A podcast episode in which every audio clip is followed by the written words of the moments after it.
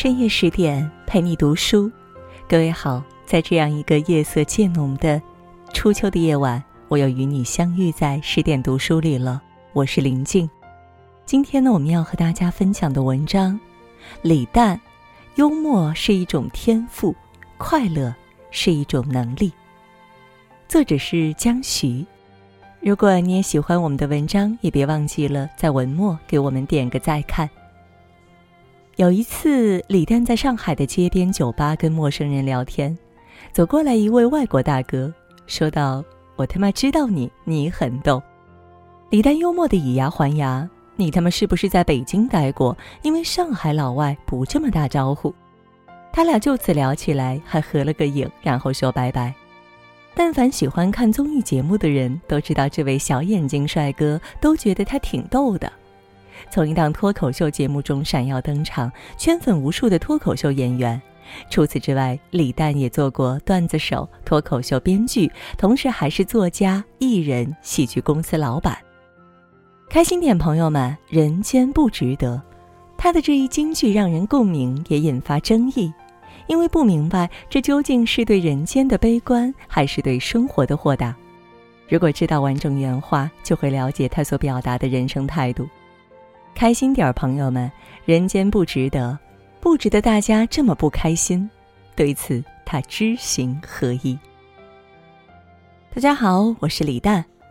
二零一七年，一位眯眯眼帅哥凭着幽默的段子、轻松的表演，在吐槽大会走红。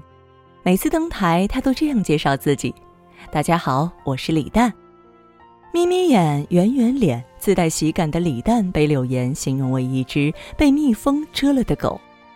马东的描述更为生动，李诞就是个猿猴，四肢修长，每天挂在树上，你老想把它打下来，但是你够不着它，然后他就在那上面嘻嘻哈哈。节目中，他吐槽金星在老年人群里的影响力仅次于骗子，吐槽王晶炒冷饭吃老本，吐槽黄圣依的表演跟棒棒糖难分伯仲。还吐槽徐帆喊冯小刚哥哥时的那种神态，就像李逵喊宋江；吐槽伊能静小时候就是出淤泥而不染的戏精；吐槽国足队长冯潇霆连把椅子都防不住，嬉笑怒骂，言辞犀利，用幽默化解尴尬。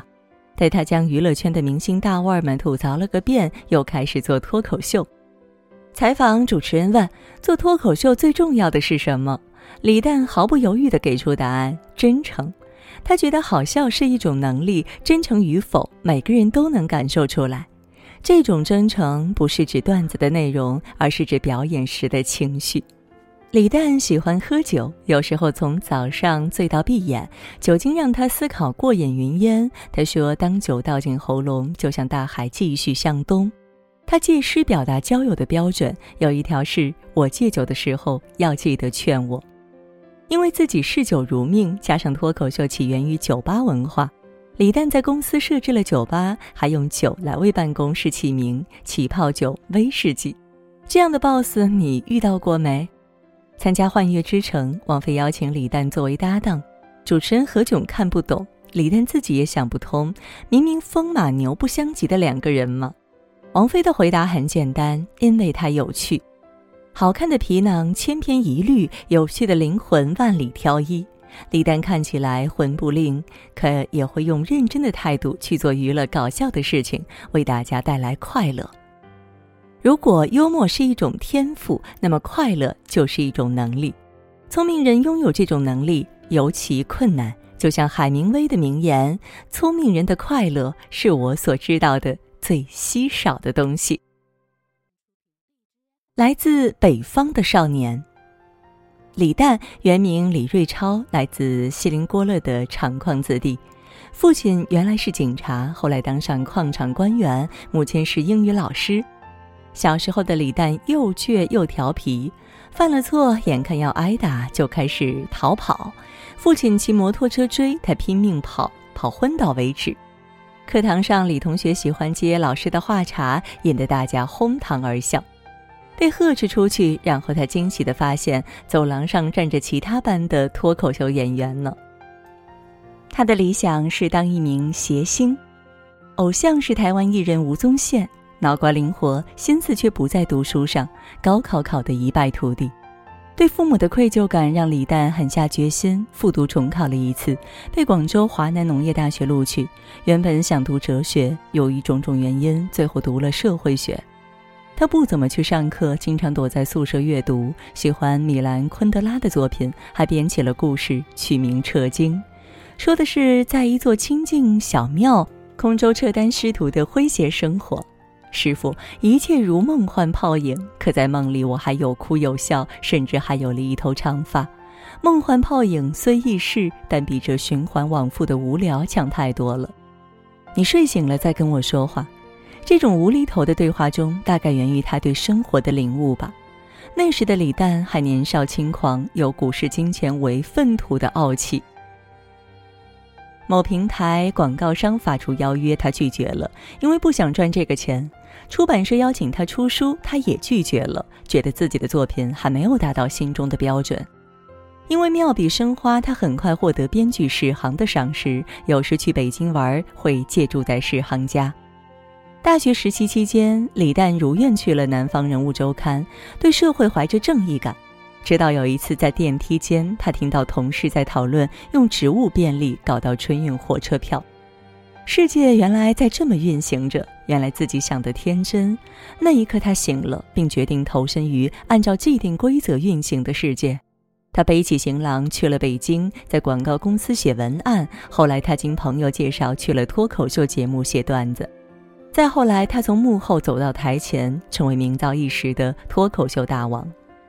命运是环环相扣的过程，遇见了谁，经历何事，都会影响前行的轨迹。命好命孬，上天定数，而运气的好坏可以由人把握，因为它是努力的另一个名字。一米八三的诗人，诗人、谐星、作家，这是李诞社交平台上的个人简介。因为身高一米八三，他有时也自称一米八三的诗人。上学时候，李诞就开始写诗，他觉得不管水平如何，作为情感表达的出口，年轻人都该写诗。这种对诗歌的理解让我想起余秀华的一句：“只有在写诗歌的时候，我才是完整的、安静的、快乐的。”如今成了艺人，来去匆匆，李诞依然保持写诗的习惯。每次乘飞机，他会打开手机备忘录，写下一些自认为奇怪的东西。我心里这个小乐队一直以来缺了一把小号，雨不是一滴一滴下的。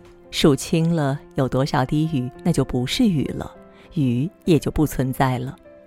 中年狗熊不会为了坐下的时候肚皮起折发愁，中年狗熊发愁有人要吃他的手。读他的小说会感到妙趣横生。有一篇小说写的是宇宙大王的葬礼，字里行间让人想起世界上令人忧心的各种问题。我曾在一个早上被大雨吵醒，宇宙大王说这是他安排好的闹钟。那场大雨下了一个月，在雨停时，大王说：“愿你已获得足够的清醒。”就是这样离奇又诗意，天真又深刻，异想天开却又耐人寻味。除了诗歌和小说，李诞也会凭借对生活敏锐的感受写一些随笔。在理发店遭遇洗头姑娘过分的热情所产生的局促。看到行人绊了一跤，未免对方尴尬，转过头再看他。生日一个人住酒店，看到房间桌上摆放的简单贺卡，瞬间被这份温情收买。节目上他的自嘲与吐槽让人哈哈大笑，相比这种哈哈大笑，更难得的是他对日常点滴的记录与思索，会在不经意间让读者会心一笑。所会的是因为文字背后那颗细腻又柔软的心。嬉皮笑脸属于李诞的表象，内心却是伤感的文学青年。也许还和他笔下的男人一样，脑海里一直回荡着悲伤的智力民歌。写作之于李诞，就像作家李静泽对他做出的评语，这评语也适用于每一位热爱写作的人。一个人对着自己推敲自己，僧敲月下门，他把自己当成了一扇门。爱情诚可贵。有一天，李诞又喝多了，趁着酒意向一位心爱的姑娘求婚，他答应了。酒醒后，他却沉默了。这位姑娘也清楚，李诞这个人骨子里悲观，不信任婚姻。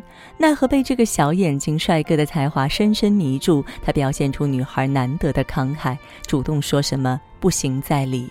他说好，于是两人结婚。在书里，李诞说自己和陈典的结婚属于一气呵成型，对他来说，感情不一定就是美好的结果，但一定是顺其自然的过程。一个让对方惊艳的美貌诱惑，一个被对方横溢的才华吸引，他俩当然是互相喜欢的，却是为了完成父母下达的任务而结婚，为了结婚而结婚，抱着随意而勉强的态度结婚，婚姻能维持多久呢？在旁人眼里，他俩像动画片中的大雄与静香，扮演着郎才女貌、岁月静好的模样，而婚姻像穿鞋，舒不舒服，只有脚知道。在自媒体小说后场中，李诞通过书中男主角的内心独白，对婚姻带给自己的痛苦直言不讳。婚姻夺取了他动物性的虚假的自由，甚至让他想到死亡。这种痛苦是父母逼迫他结婚的后果，他们没有为此感到内疚，话里话外不乏抱怨。在这场婚姻中，女孩比他更加可怜。他以为可以用爱改变他的积习，捂热他冰凉的心，最终发现一切都是枉然。现实中，李诞与陈典的婚姻只维持了短短三年，从此他依然在红尘之中如花美眷。他恢复放纵不羁、爱自由的单身生活。他说：“除了快乐，我什么都不能给你。”他说：“除了快乐，我什么都不想要。”这是他俩当初的约定和初心。这红尘懂得很难，初心易变。谈恋爱靠的是荷尔蒙，荷尔蒙总会消退；过日子靠的是责任感，责任感需要守护。婚姻一场，应当且行且珍惜。可如果没有经营与珍惜的意愿，不如好聚好散，一别两宽，各生欢喜。因为喜欢是占有，爱是给予自由。圆滑知世故，现实懂文艺，这是外界贴在李诞身上的标签儿。丧、积极、认真、聪明、幽默、忧愁、深刻、浅薄、懦弱、矛盾、自洽，这些词都可以用来形容李诞。他如一颗行走的小宇宙。生于八零末的李诞已经三十四岁，二十九岁那年的生日，他在成都街边喝酒，当时走来一位大哥，跟他干了一杯。感谢他为大家带来的快乐，这句话让他感到非常幸福，并决定将这件事儿干下去。所做的事让别人快乐，自己也开心，这不就是人生的一种意义吗？好了，今天的文章就分享到这儿了。更多美文，请继续关注十点读书，也欢迎把我们推荐给你的朋友和家人，一起在阅读里成为更好的自己。也祝各位每晚好梦。晚安。